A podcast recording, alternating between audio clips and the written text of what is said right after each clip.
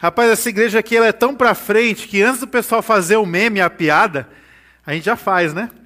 Então, não sei quantos aí se lembraram é, desse momento icônico da história da vida do cristão, que foi esse meme, né, para nossa alegria, falando aí de, de galhos secos, né?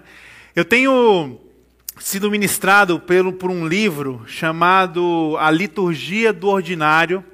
É, nós, inclusive, estamos fazendo aí uma compra para dispor na nossa lojinha. E esse livro tem mexido muito, muito comigo. Então, eu acho que hoje, essa manhã, essa partilha, muito bom, não é não?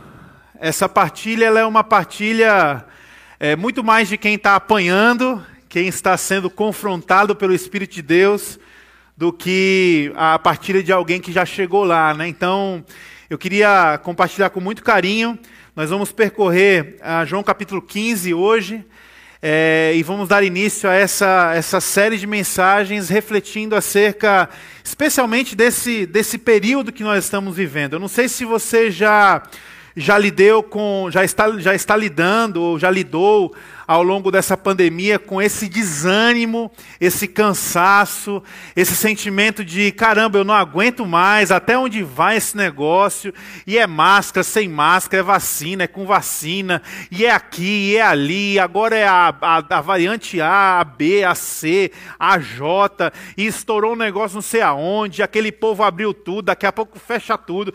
Eu não sei se você é, já, já, já teve que experimentar esse certo esgotamento ao longo desse, desse período de pandemia, mas essa pandemia ela traduz muito bem aquilo que nós é, estamos ou iremos viver ao longo da vida, no sentido de uma oscilação do nosso ânimo.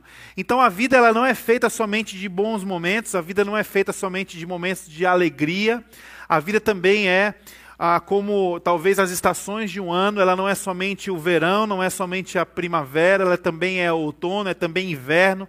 E talvez nessa oscilação, nesse sobe e desce, a questão não é somente ah, se você consegue se manter bem em cima da montanha ou se você consegue se manter vivo no vale, mas a questão é se você não perde o fôlego de tanto subir e descer ao longo de tantas, de tantas mudanças. Né? Então, alguns estudiosos comportamentais têm defendido que nós, enquanto mundo, nós, enquanto sociedade, estamos passando um tempo muito semelhante a, aos que passaram pelaquela experiência dos campos de concentração.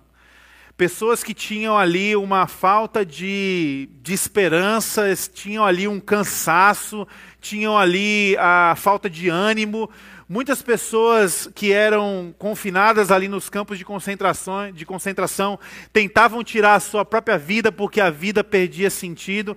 Então essa pandemia ela ilustra muito bem, talvez, esse cenário da vida que de quando em quando nós estamos nos sentindo ressecados. Nós estamos nos sentindo como galhos secos, nós estamos lidando com esse, com esse esgotamento. Então hoje é um dia de um grande desafio para mim, porque eu quero ir junto com vocês fazer um passeio por uma vinha.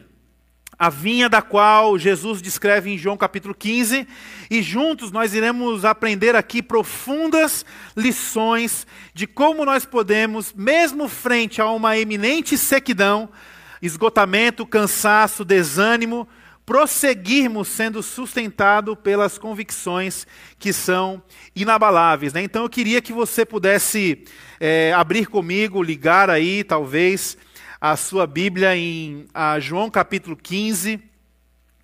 E nós vamos ler esse texto, do verso 1 ao verso 8. E eu queria já fazer um primeiro desafio. Eu queria muito que você considerasse ao longo dessa semana ler e reler esse texto. E tentar encontrar nesse texto as nuances cruciais para a sua e para a minha espiritualidade.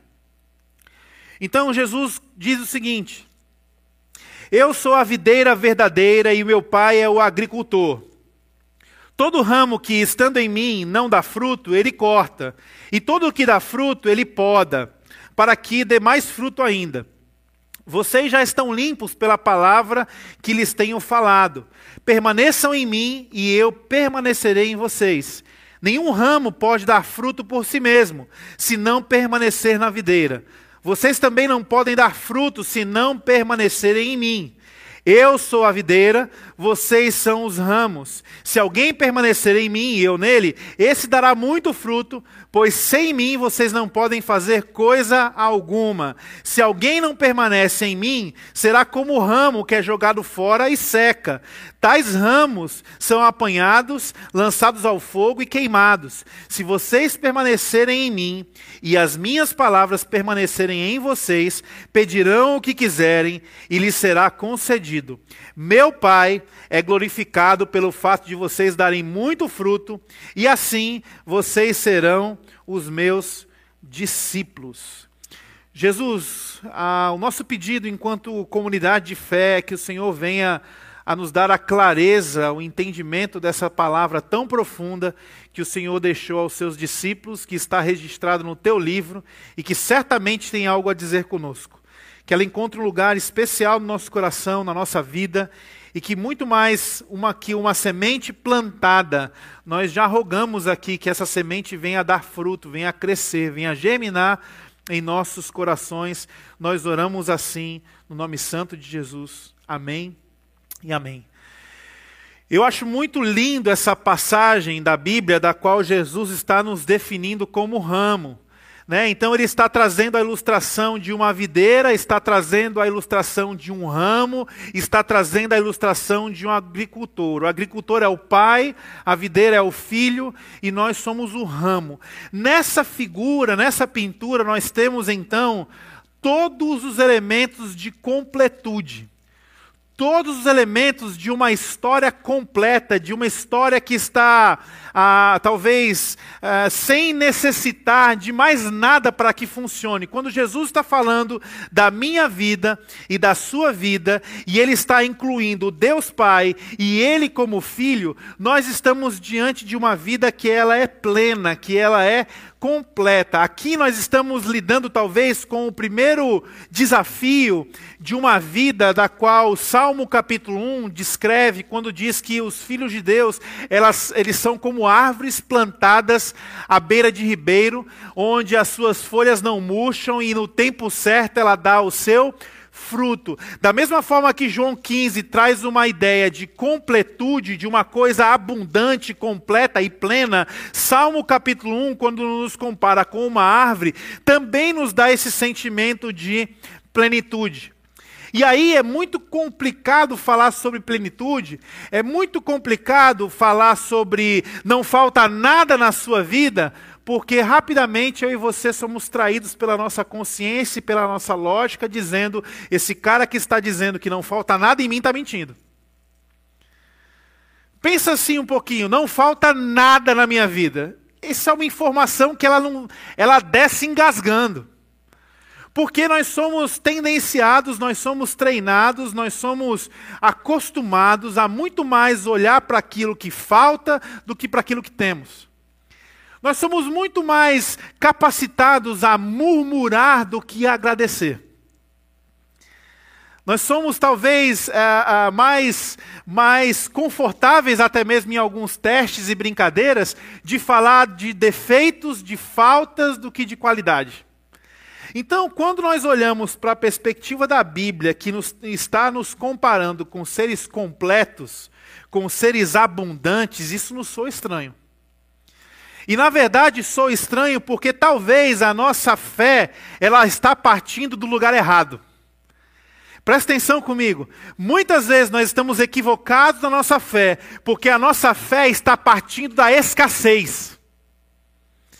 Ai, eu preciso de Deus, eu preciso disso, eu preciso de um carro, eu preciso de comida, eu preciso de carreira, eu preciso do amor da minha vida, eu preciso melhorar nisso, eu preciso, eu preciso, eu preciso. E a fé, então, ela parte, ela tem uma semente que é a semente da escassez. E quando nós olhamos para a perspectiva bíblica, isso é estranho. Porque da perspectiva bíblica, a fé não parte da escassez, a fé ela parte da abundância. Presta atenção comigo, quando Jesus ele cura quem cura, a exemplo, aquela mulher do fluxo de sangue, nós falamos há algumas semanas atrás sobre isso. O que, que Jesus disse para ela no final? Filha, você está livre do seu mal. Jesus não diz assim: olha, amanhã eu vou te libertar 10%, depois de amanhã 15%, depois de amanhã 30%, mas se você pisar na bola, você vai retroceder para os 10%, e aí se você fizer alguma coisa que me agrade, eu lhe dou mais 5%, e aí conforme você for andando bem na linha, eu vou te dando 70%, 80%, 90%, 100%. Não é isso que acontece. A fé, ela parte então, da, do ponto de vista de Cristo e da palavra, de um lugar de abundância. É por isso que o apóstolo Paulo nos traz o conceito de que no reino de Deus não existe ninguém maior ou menor, não existe ninguém melhor ou pior. Por quê? Porque Cristo está em todos, porque nós somos um em Cristo Jesus. Então, em outras palavras, Jesus está nos colocando num lugar da qual nós temos o cuidado de um agricultor e nós temos tudo que nós precisamos através de uma videira, para nos levar a entender que muitas vezes a nossa vida está num vale de sequidão, porque nós estamos partindo de uma fé que sai da semente da escassez, ao invés de partirmos de uma fé que sai da semente da abundância. Ou, em outras palavras, quem tem Cristo Jesus não tem falta de nada. Se eu e você nós temos Deus, Cristo Jesus em nós, Cristo Jesus em vós, essa é a esperança da glória, nós não temos falta de nada. Por que, que nós enfrentamos a sequidão muitas vezes? Porque nós estamos buscando a Deus na perspectiva de que algo nos falta, ao invés de nos encontrarmos com Deus, sabendo que nele nós temos tudo. Você entende por que, que muitas vezes nós desanimamos? Por que, que muitas vezes nossa fé se encontra como esse galho seco, esse galho morto? E aqui a palavra de Deus me permita fazer uma, uma correção de tradução. João capítulo 15, quando nós estamos lendo esse primeiro verso que diz que o agricultor, vendo um galho que não dá fruto, corta, essa palavra não foi traduzida de uma forma muito coerente. A palavra mais coerente seria levanta. Da perspectiva de que Deus, como um agricultor, ele não está a princípio olhando para nós com um olhar de aprovação, no sentido de que se você der fruto, você permanece, se você não der fruto, eu te jogo fora. Não. A primeira pintura que Jesus nos dá, quando ele fala acerca da videira, ele está falando de uma videira que é cuidada por um agricultor. E quando ele vê um ramo que está dando muito fruto, ele poda esse ramo na perspectiva de fazer cortes incisivos, na perspectiva de se mover para que esse ramo dê mais fruto. E quando ele olha para um ramo que não está dando fruto, como um agricultor, a princípio, ele não joga esse ramo fora, mas ele levanta o ramo, ele amarra esse ramo. Então aqui Jesus está nos dando essa ideia preciosa de que nele nós não temos falta de nada e nós precisamos começar a viver uma fé que não seca a partir do ponto dessa grande chave, dessa grande perspectiva de que se eu tenho Jesus, eu tenho tudo que Deus espera de mim. Se eu tenho Jesus, eu tenho tudo aquilo que Deus exige de mim. Olha que interessante isso. Muitas vezes, como crentes em Cristo Jesus, nós estamos vivendo desertos, porque parece que esse Jesus que nós temos não nos serve de nada. Nós estamos tentando provar para Deus que nós merecemos amor, carinho, bênção. Nós estamos dizendo, Deus, eu quero mais, eu quero mais, eu quero mais. Quando talvez Deus está no trono dizendo assim: Filho, filha, você não entendeu. Você quer mais o quê? Eu já te dei tudo que eu tinha, o meu próprio filho. E se você tem o filho, se você tem a consciência do filho, nada lhe falta. Se nós temos a Cristo, nós temos tudo o que Deus espera de nós. Se nós temos a Cristo, nós temos tudo aquilo que Deus exige de nós. E talvez nós corremos para as estruturas religiosas, talvez nós corremos para os ritos, para os dogmas, talvez nós corremos e nos abraçamos com algumas disciplinas espirituais, não no entendimento de que nós estamos vivendo uma vida abundante, mas nós fazemos tudo o que fazemos porque nós vemos na escassez, nós estamos tentando encontrar favor de Deus naquilo que nós não encontraremos, porque isso tudo é produção humana, isso tudo é mérito humano, isso tudo é força humana. Percebe a confusão que nós podemos viver? Existe um princípio do marketing que eu acho que se atrela para toda a vida. O que ganha a sua atenção ganha você. O que ganha a sua atenção ganha você. Talvez você está hoje vivendo vales de sequidão, talvez você hoje vive como um galho infrutífero, porque você tem colocado o seu coração e a sua atenção no lugar errado. Como é que você acorda de manhã? O que ganha a sua atenção, ganha você. Como é que você acorda de manhã? É interessante, eu tenho feito essa, essa viagem, eu não, não faço uso de drogas, é, mas eu estou fazendo uma viagem e uma lombra que é bem doida. Que é a seguinte, pensa comigo. No início, quando não havia nada, quando tudo era caótico, Deus disse: haja luz. E a partir do haja luz de Deus, toda a criação foi sendo definida, foi sendo desenhada. A perspectiva foi sendo adquirida a partir de um haja luz. Quando você acorda de manhã no seu quarto, precisa de luz, não precisa? O seu quarto, o seu acordar, o seu despertar, ele é tão caótico como o começo da criação. A começar pela remela nos seus olhos pelo cheiro do seu hálito, pela desorganização do seu cabelo, pela balã, pelo, pela bagunça da sua cama, todo, todo dia que nós estamos acordando, presta atenção nisso, todos os dias que nós estamos acordando, é um dia que nós precisamos de um haja luz. Todo dia que nós acordamos, nós precisamos colocar em ordem, ou nós precisamos de uma ordem para um mundo caótico, para uma realidade caótica. Sabe por que, que muitas vezes nossos galhos estão secos, nós estamos no vale da sequidão? Porque sabe quem é o nosso haja luz?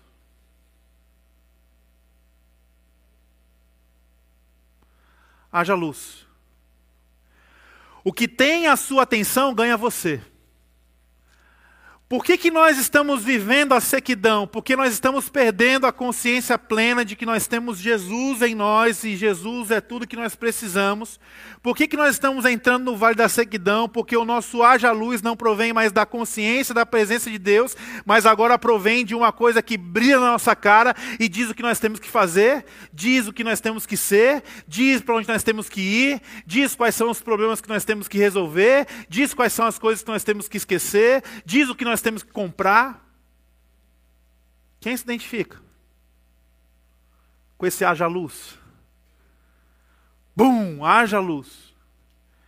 E a minha outra lombra aqui é olhar para esse negócio e pensar assim: rapaz, isso aqui é o espelho que está me dizendo todo o tempo que eu posso ser Deus.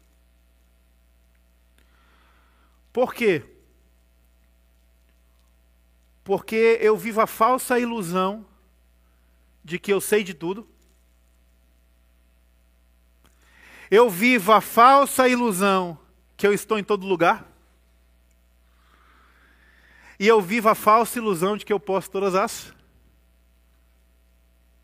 Eu posso tirar uma selfie aqui, eu posso botar o fundo que eu estou lá em Paris. Eu posso estar aqui e posso estar em Paris ao mesmo tempo.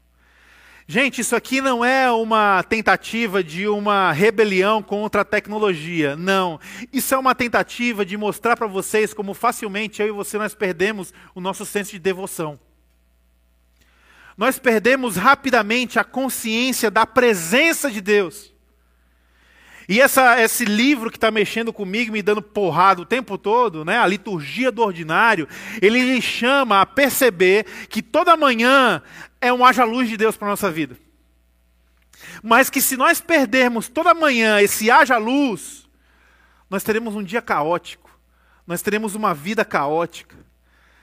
Esse livro nos diz que muitas vezes você arrumar a cama quando você acorda, você tomar banho, você lavar a louça, você está experimentando um caráter de Deus que ama colocar a sua criação em ordem. E muitas vezes nós somos desorganizados ou reclamamos de arrumar as coisas porque isso é uma maldição, quando na verdade não. Quando na verdade Deus está nos dando a lembrança, a memória de que nós somos a sua imagem e semelhança e somos dotados de capacidade de harmonizar, limpar, organizar, pôr as coisas em ordem. É a liturgia do ordinário. Esse livro nos lembra que, me lembrou uma citação de Martin Luther King, que ele diz: a gente tem um grande dilema, né, enquanto igreja, eu acho interessante isso, em algumas questões dos nossos sacramentos, ceia, batismo.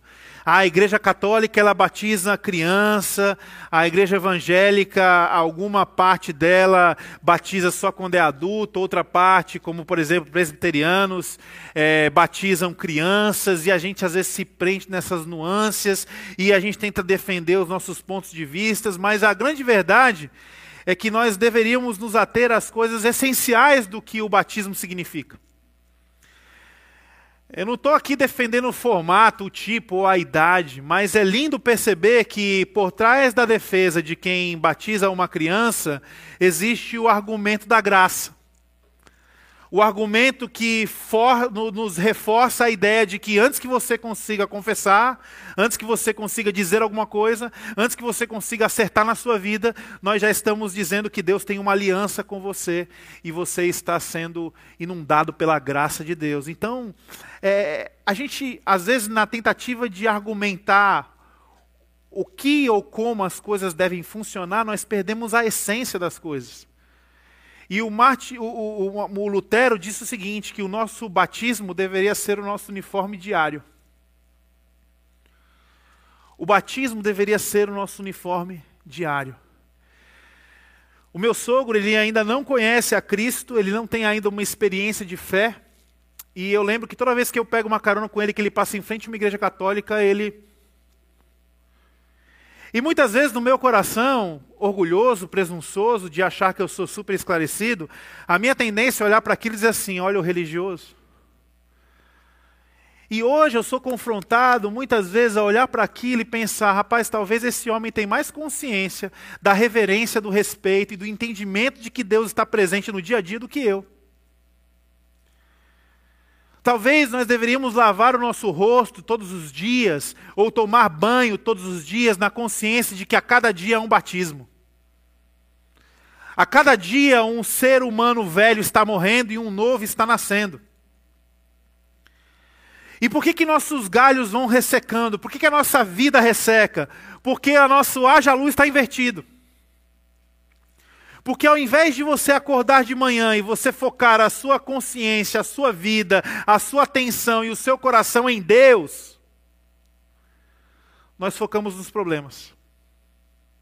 Nós focamos nos desejos. Nós focamos naquilo que nos falta. Nós focamos nas cobranças. Isso aqui é especialista em despertar em nós tudo que nos falta. E a verdade é que nós ficamos consultando isso toda hora, porque se nós não consultarmos isso, aí é que nós teremos falta mesmo. Quem já teve um mini infarto porque achou que perdeu o celular? Não precisa levantar a mão, não. É o que nos falta. Os galhos estão ressecando porque a nossa perspectiva de fé está deturpada, começando a escassez dos problemas. Aí o que acontece? Você não alcança a plenitude você não consegue é, desfrutar de estar enxertado na videira e tendo um agricultor cuidando de você, porque os teus problemas estão na tua frente. Você já acorda atrasado. Já acorda dizendo: acordei, tem que arrumar o café, tem que arrumar a casa, tem que arrumar o trabalho, as crianças. Eu sou o salvador da pátria. O que você está fazendo? Você inverteu o haja luz de Deus pela sua própria luz de tentar resolver tudo e ser o teu Deus. O que, que o princípio aqui, o passeio pela vinha, vai nos ensinar? Que nós somos ramos e que sem Deus nós não podemos fazer nada. E aí nós vamos aprendendo agora ó, a inverter as coisas. Você nunca vai ter uma mudança na sua vida se você enxergar primeiro os seus problemas e você enxergar Deus lá atrás. A sua vida não vai mudar. Presta atenção nisso. Você pode acordar de manhã e pensar assim: eu preciso ser alguém mais tolerante. Você acordou de manhã olhando para quem? Para Jesus? Não. Você olhou para aquilo que te falta tolerância. E aí, na tentativa de ser mais tolerante, você fica pensando: eu preciso ser mais tolerante, eu preciso ser mais tolerante, eu preciso ser mais, eu preciso ser mais tolerante. O que acontece? O seu problema, a sua escassez te levou para o fundo do buraco. Mas quando você acorda de manhã com essa plena consciência que tudo que eu preciso de Deus já está em mim, Jesus está em mim. Se eu tenho Jesus, eu não tenho falta de absolutamente nada. Aí você levanta da cama focando em Jesus. E à medida que você está se enchendo de Jesus, ou está tendo consciência que você está cheio de Jesus, você vai ser alguém mais tolerante. Você vai ser alguém mais paciente. Você vai ser alguém mais generoso. Você vai ser alguém mais amoroso. Então, sem mim vocês não podem fazer nada, é o chamado da gente inverter essa ordem. Nós, enquanto ramos, não precisamos de arames, nós não precisamos de gravetos que nos sustentam, nós, enquanto ramos, precisamos essencialmente da videira. E porque nós estamos andando sem estarmos conectados em Cristo, nós estamos secando e morrendo. Não é à toa que a Bíblia diz que as misericórdias de Deus se renovam a cada manhã. E eu volto para a pergunta: como você acorda? Como você desperta? Qual é o haja luz do começo do seu dia? Porque isso vai influenciar o seu dia todo. Uma outra pergunta: qual é o objeto da sua fé? O que, que você foca na sua fé? As suas ausências, as suas deficiências? Ou você está focando em Cristo Jesus como a sua fonte inesgotável? É interessante isso. Mateus capítulo 3, Jesus ele é batizado e ele não tinha feito ainda muita coisa. E é interessante que no ato do batismo, a Bíblia vai nos dizer que uma voz do céu veio dizendo: Este é meu filho amado em quem eu tenho prazer. Irmão, se eu fosse Deus, eu acho que eu não falaria isso nesse momento. Se eu fosse Deus, eu acho que eu ia esperar Jesus multiplicar os pães. Eu acho que eu ia esperar a pesca maravilhosa. Eu acho que ia, eu ia esperar a pedra do túmulo rolar e Jesus sair lá de dentro. Eu acho que eu ia esperar Jesus chamar Lázaro da sepultura. Eu acho que eu ia esperar isso aí. Já pensou como ia ser emocionante? Lázaro saindo da sepultura, Jesus lá, a galera gritando e Deus dizendo: Este é meu filho amado em quem. Oh, ia ser. Mas ele saiu da água, ele não fez nada, eu não sei nem quem é esse cara, esse cara estava há 30 anos desconhecido, esse cara é um marceneiro, como é que pode uma voz do alto falar que tem amor e prazer no marceneiro? Não faz sentido. Não faz sentido na lógica humana que ela é presa à ideia da performance. Não faz sentido a nossa meritocracia que só faz dar valor para quem merece e faz por merecer. Não faz sentido para a nossa lógica, mas para a lógica de Deus faz todo sentido. E antes que meu filho amado fizesse qualquer coisa, antes que meu filho amado produzisse qualquer coisa, antes que ele fizesse qualquer milagre, antes que ele expulsasse qualquer demônio, antes que ele ressuscitasse qualquer morto, esse é meu filho amado em quem eu tenho prazer. Sabe por que, que a nossa vida é seca? Porque toda manhã a misericórdia se renova, toda manhã os céus se abrem e Deus está dizendo para nós através do Espírito: Você é meu filho amado em quem eu tenho prazer. Sabe por que a nossa vida é seca? Porque nós não ouvimos.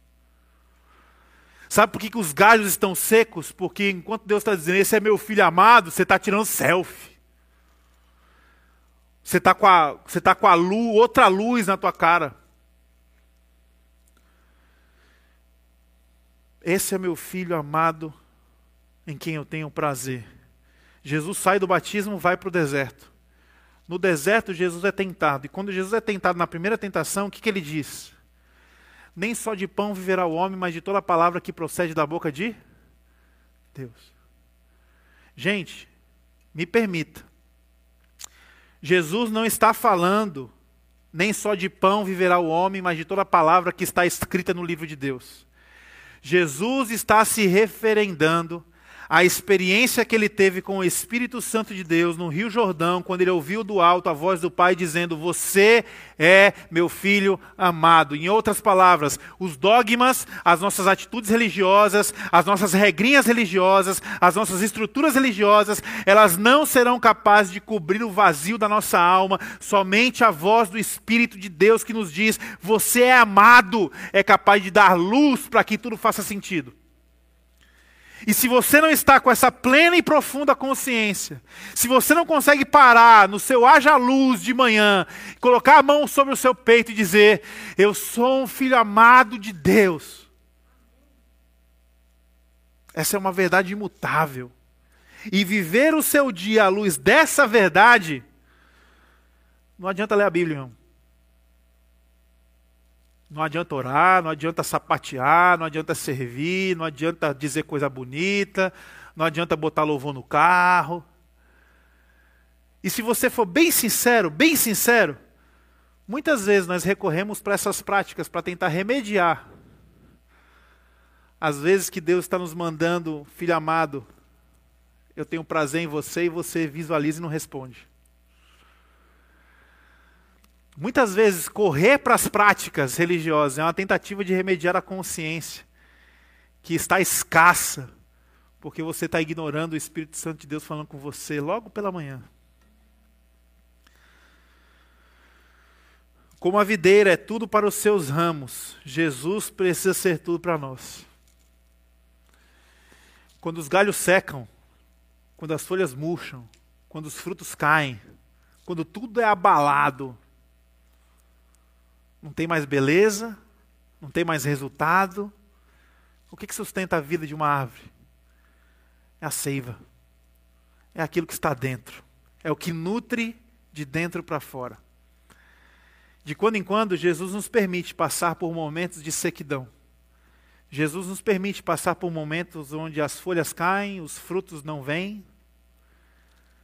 Porque são nesses momentos que nós somos levados a reconsiderar que Ele é tudo que nós precisamos. É por isso que uma vida espiritual ela não é isenta de dor, sofrimento. É por isso que uma vida espiritual não é isenta de dilemas, de conflitos, de angústias, porque são nesses momentos onde nós não temos aparentes folhas, flores bonitas para mostrar, onde nós não temos frutos para serem desejados pelos outros, que Jesus está trabalhando a nossa vida de dentro para fora. Vocês não podem dar frutos se vocês não permanecerem em mim. Quando Jesus diz isso, sabe o que ele está dizendo, irmãos? É que não vale a pena, o fruto não vale a pena, as flores não valem a pena, a honra não vale a pena, os bens não valem a pena, a carreira não vale a pena, nada vai valer a pena se você não estiver em Cristo. Louco, esta noite pedirão a tua alma. Percebe? Mas além da sequidão, que é um processo da qual Deus controla como aquele que é cuidador do jardim, a sequidão também pode ser uma escolha nossa. Assim como o começo dessa parábola trata ramos que precisam ser levantados ou ramos que precisam ser podados, a Bíblia também vai dizer mais na frente na parábola, aí sim vai falar de ramos mortos. E os ramos mortos ele queima. Os ramos secos ele queima. A Bíblia está também nos dando uma outra noção de sequidão, que agora não é mais o processo daquele que cuida da vinha, mas é um processo de teimosia do nosso coração. E quando começa esse processo? Quando essa semente da sequidão ganha um espaço no nosso coração e começa a germinar. A sensação da falta nos faz cometer loucuras. Quantos de nós já fizemos bobeiras, bobagens? Quantos de nós já cometemos erros terríveis porque nós estávamos carentes de alguma coisa? Talvez você estava carente de ter paciência e aí você perde a mão, perde o tom da voz. Talvez você estava carente de carinho e aí você, por algum motivo, se torna alguém violento. Talvez você estava carente de uma reserva financeira, de um valor, e você se submete a alguma situação para suprir esse vazio, mas quando você olha, você acaba devendo mais do que você devia. O que nos coloca no vale da sequidão, se não o agricultor? A nossa sensação de falta. Ela nos faz colocar, nos faz cometer loucuras. É aí que o pecado é originado. É na sensação de que algo está faltando. Olha para Gênesis 3. Nós estamos de novo no jardim. O jardim estava abastecido, o jardim estava pleno, o homem tinha tudo aquilo que precisava, não pelo jardim em si, mas porque ele tinha a presença de Deus com ele todos os dias. O homem era a imagem e semelhança de Deus, era completo. Onde começa a ruína? Numa serpente que olha para o homem e diz: está faltando alguma coisa. E nesse está faltando alguma coisa, nós começamos a nos submeter àquilo que, ao invés de nos dar vida, drena a nossa vida. A única maneira da gente parar essa ordem maluca do pecado, a única maneira de parar essa desordem, a única maneira de parar de ceder aos desejos e às tentações quando nós estamos carentes, seria uma fonte inesgotável jorrando dentro de nós.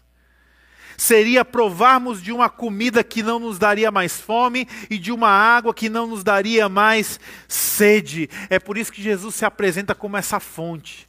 É por isso que Jesus diz para aquela mulher adulta, dizendo assim: Olha, quando você entender o que eu estou lhe dizendo, você não terá mais sede, você não virá mais nesse poço, porque rios, fontes de água viva jorrarão de dentro de você. A única forma de vencer o pecado é desfrutar dessa fonte inesgotável que é Jesus morando e vivendo dentro de nós.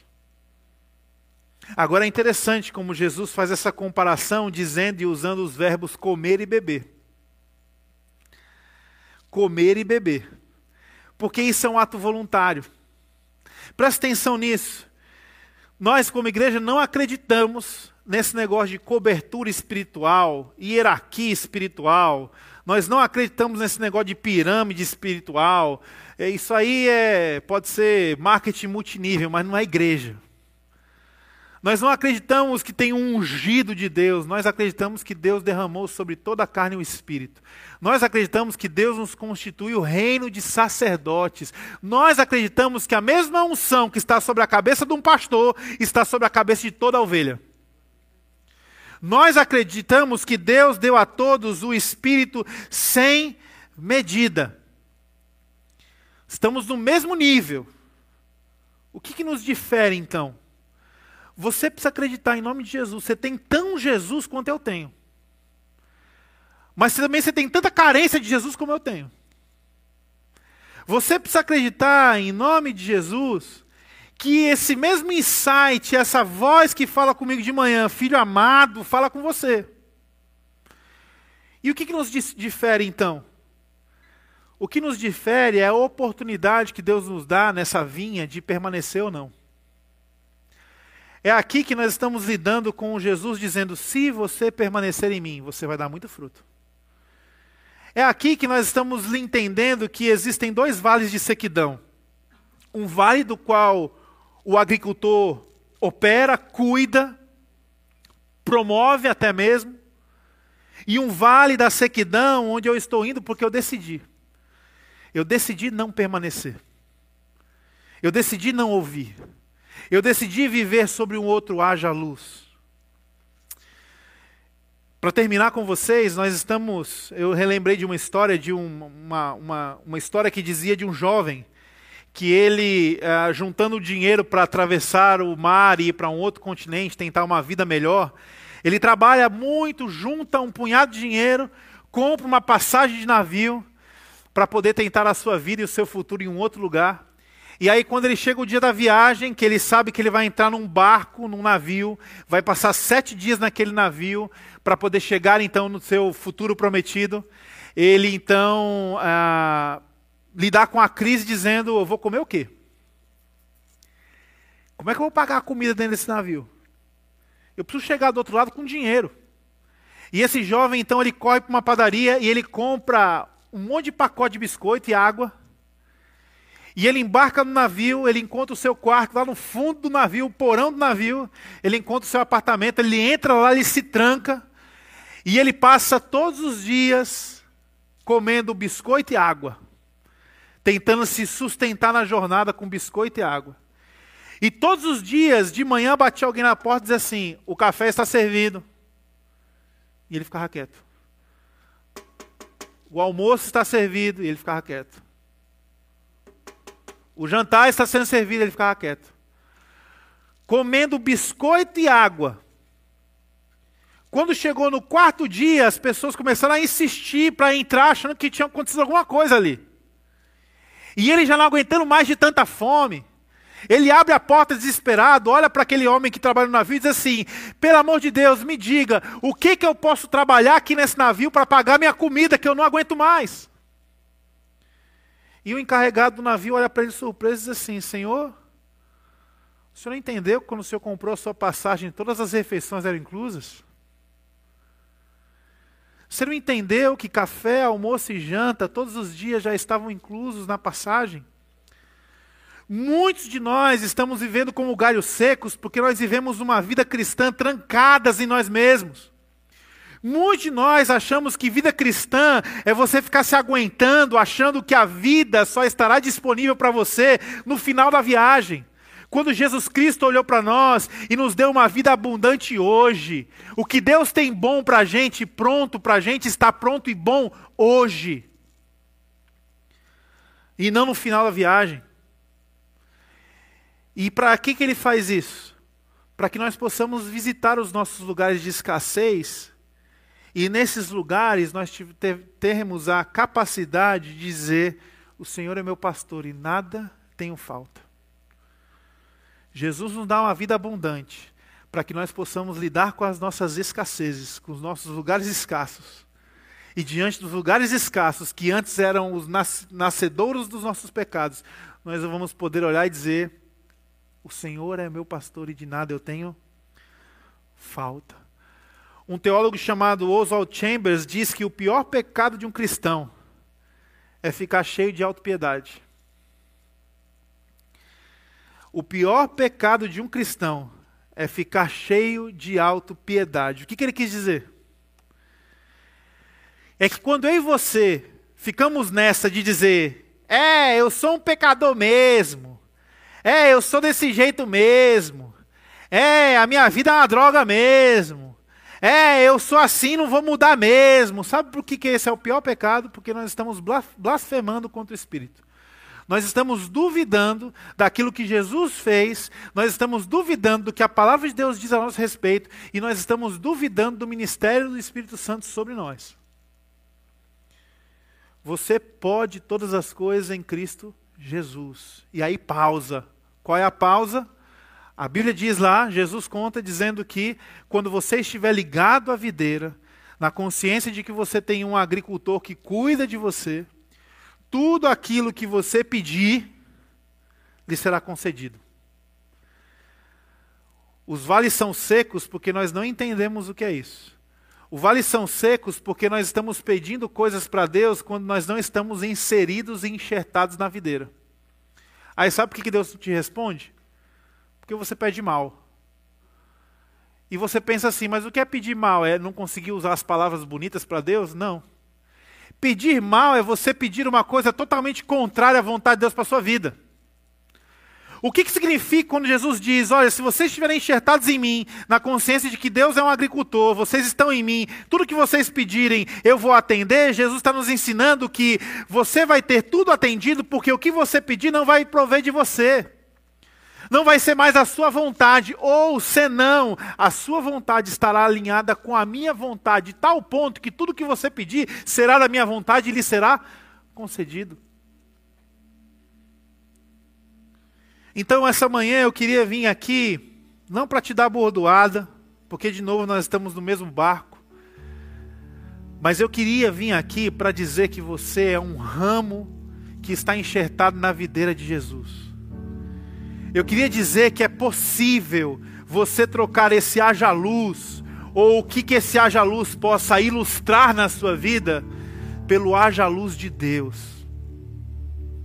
Eu queria dizer que é possível você, todos os dias, quando você acordar, você ouvir o Espírito dizendo para você: Filho amado, filho amada,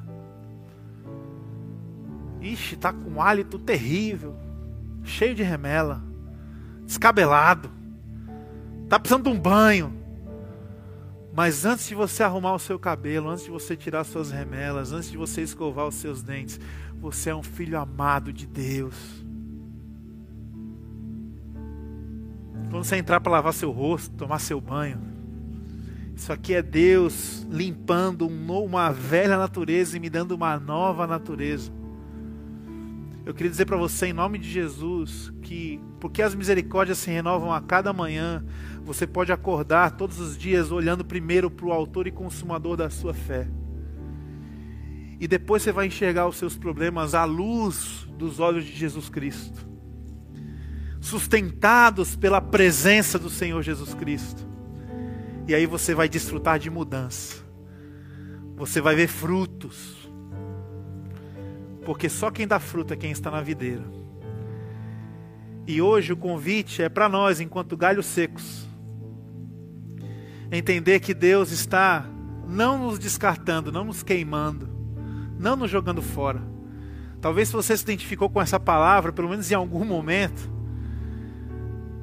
você veio para cá para entender que Deus está querendo te levantar, te limpar. Deus está querendo que você entenda essa seiva que é Cristo vivendo em você como tudo que você precisa. E a consequência serão flores, folhas, frutos, sementes.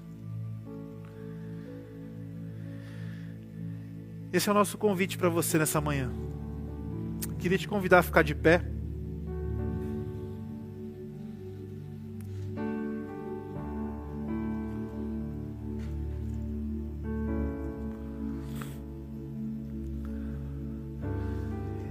E talvez você hoje se parece com esse jovem dessa viagem. E Jesus está batendo na porta dizendo: Ei, o café está pronto, o almoço está pronto, o jantar está pronto.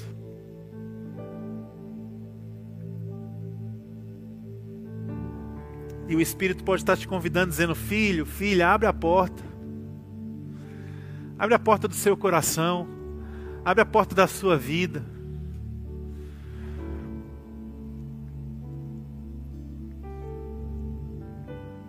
Fecha os teus olhos, curva a tua cabeça.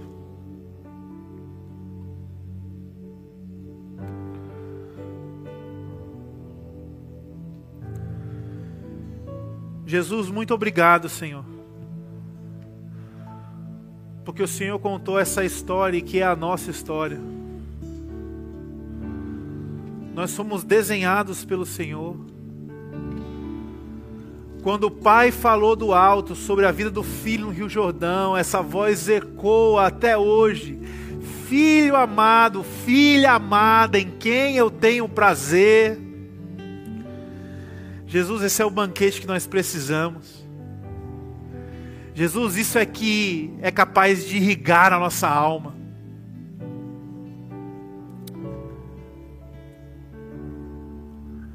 E esse si dessa história é um convite.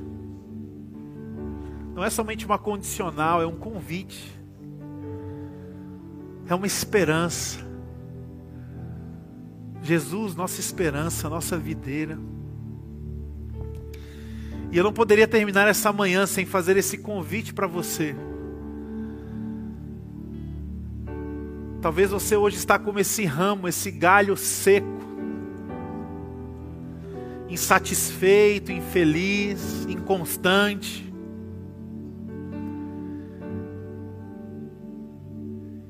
E essa manhã o Espírito está te visitando dizendo: não é nada disso, acima dessas coisas, filho e filha amada.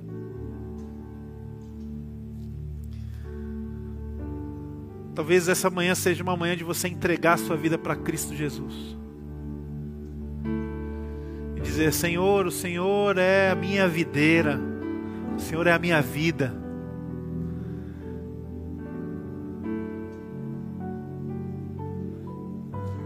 você quer, porventura hoje, decidir entregar a sua vida a Cristo, talvez pela primeira vez, enquanto nós estamos orando, nós queremos orar em especial por você essa manhã. Talvez você nos acompanhe pelo nosso canal do YouTube, pela internet, está na sua casa, Deus está lhe visitando. Você pode fazer essa decisão aí onde você está.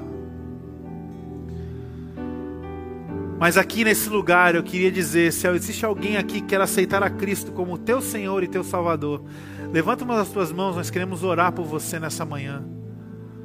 Alguém tem esse desejo, essa vontade? Ou se não, alguém está aqui nessa manhã entendendo que é um ramo que Deus está levantando, Deus está limpando, Deus está ajudando. Deus está olhando com expectativas, dizendo: Você vai dar fruto, você vai florescer, eu acredito em você, filho amado. E ainda que você não tenha flores, ainda que você não tenha folhas, ainda que você não tenha fruto, filho amado, filha amada. Talvez essa manhã é uma manhã de você dizer: Deus, eu estou entendendo o que é comigo, me levanta. Senhor, eis-me aqui, eu quero me reconectar com o Senhor, me reconciliar com o Senhor. Talvez essa mensagem foi para você essa manhã e eu queria também orar por você. Então, se você está nessa condição, levanta uma das suas mãos, nós vamos orar juntos hoje. Deus abençoe. Deus abençoe. Deus abençoe. Jesus Cristo, Obrigado por não desistir de nós, Senhor. Jesus, obrigado, Senhor, por não nos descartar quando, por hora, não tínhamos frutos, não tínhamos flores, não tínhamos folhas. Obrigado, Senhor, porque como um galho seco, o Senhor ainda olha para nós dizendo: é possível filho e filha amada. E Deus, que essa comunidade, que essas pessoas, elas possam sair daqui hoje, não mais com esse coração angustiado, buscando o que falta. Ó Deus, que nós possamos sair daqui hoje com o coração alegre, sabendo que em Ti nós temos todas as coisas. Sabendo que Cristo é tudo que nós precisamos, e quem tem Cristo não tem falta de nada. Enche o nosso coração com essa verdade, Senhor, para que nós possamos viver assim na segunda, na terça, na quarta, na quinta, na sexta, no sábado, para que dia santo seja todo dia, para que a tua presença nos acompanhe, Senhor. nós já somos cheios, nós já estamos vivendo a abundância em Cristo Jesus. E agora é tempo de reconhecer isso. E à medida que nós conseguimos reconhecer, nós vamos repartir. E à medida que nós repartimos, nós vamos nos regozijar, nós vamos nos alegrar no Senhor. Ser com cada um, Senhor, que está aqui, está na internet. E eu queria convidar você a cantar essa canção em gratidão, em resposta.